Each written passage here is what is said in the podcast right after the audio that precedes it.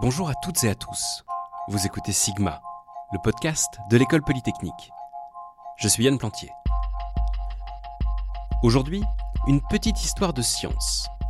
Nous sommes le 12 avril et c'est la journée internationale du vol spatial habité. On célèbre le 12 avril 1961, jour où Yuri Gagarin a été le premier homme à aller dans l'espace. Mais remontons en arrière un instant si vous le voulez bien. Aller dans l'espace n'est pas une envie nouvelle pour l'homme. Dans la mythologie grecque, Icare va se brûler les ailes en s'approchant un peu trop près du Soleil. On raconte aussi en Chine que plusieurs personnes ont essayé de rejoindre la Lune en utilisant des fusées à poudre, sans jamais y parvenir.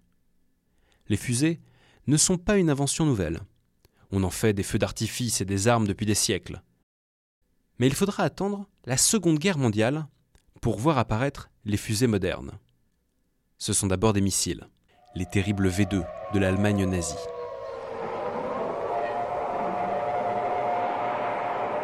Vous voyez certainement à quoi elles ressemblent. Hergé s'en est inspiré pour dessiner la fusée de Tintin. Mais on n'en est pas encore à Objectif Lune. Adieu la Terre. Pour obtenir la fusée moderne, on a combiné deux techniques les carburants liquides et les fusées à étage. C'est ce qui va enfin permettre d'obtenir la poussée suffisante pour atteindre l'espace. 3, 2, 1, 0. Rocket away. En 1947, les premiers êtres vivants à quitter l'atmosphère en atteignant 100 km d'altitude sont des drosophiles, des mouches. Des mouches, ça ne fait pas rêver, mais la barrière de l'espace est à présent franchie. La prochaine étape, c'est de réussir à se mettre en orbite. C'est Laika, une chienne lancée par l'URSS, qui réussit l'exploit dans le vaisseau spatial Sputnik 2. Arrive ensuite le 12 avril 1961. C'est enfin au tour d'un humain d'atteindre l'espace. Yuri Gagarin décolle de Baïkonour. Son vaisseau entre en orbite en 11 minutes. Il survole la Russie, il traverse le Pacifique en passant au nord d'Hawaï et il descend jusqu'au sud de l'Argentine, puis il remonte par l'Atlantique. Il arrive au-dessus de l'Afrique, il commence à ralentir et à rentrer dans l'atmosphère. Il passe au-dessus de l'Égypte, de la Méditerranée, de la mer Noire. Il survole l'URSS. La capsule se rapproche du sol, il actionne son siège éjectable et il atterrit en parachute dans un champ près de la ville de Saratov. Il est à peine à 1500 km à l'ouest de là où il a décollé. En 108 minutes, il a fait le tour de la Terre.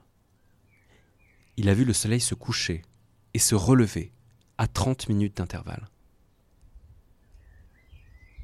Les soviétiques sont pour toujours les premiers à avoir envoyé un homme dans l'espace. Les États-Unis sont humiliés par la réussite de l'URSS et un nouveau projet est lancé pour laver l'affront. Ils ne seront pas les premiers dans l'espace, mais ils seront les premiers sur la Lune.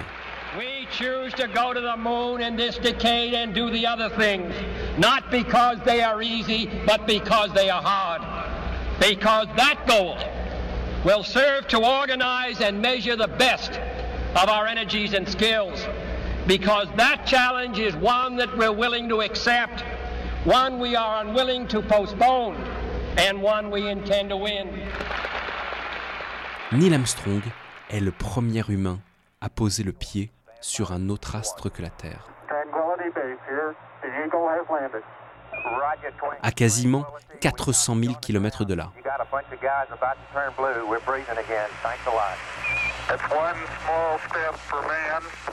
C'est un petit pas pour un homme,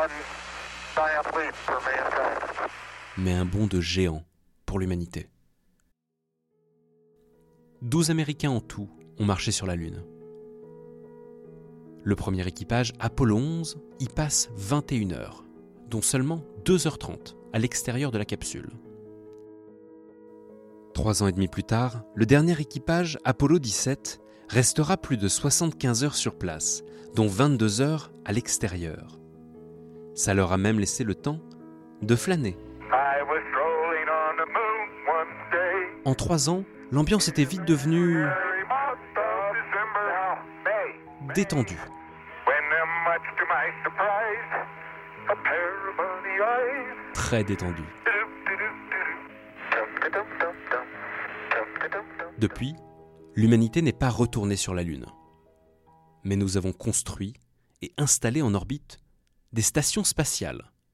Salyut, Skylab, Mir ou la Station spatiale internationale, seule encore en orbite actuellement.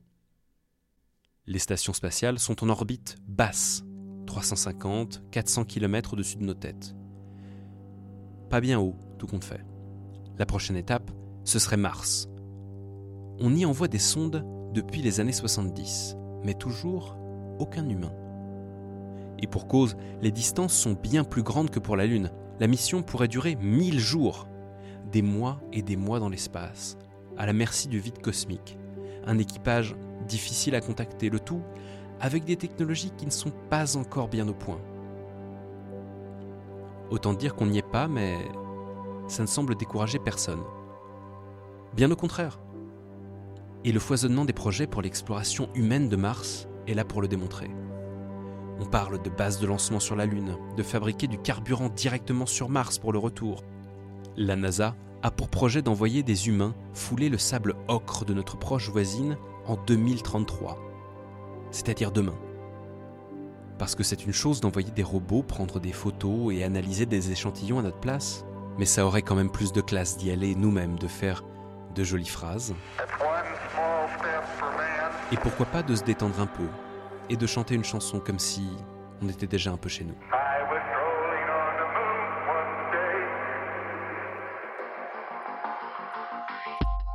Merci à vous d'avoir écouté cet épisode de Sigma, le podcast de l'école polytechnique. Abonnez-vous sur votre application de podcast préférée et suivez-nous sur les réseaux sociaux. À bientôt! Aujourd'hui, c'est un beau jour pour la science.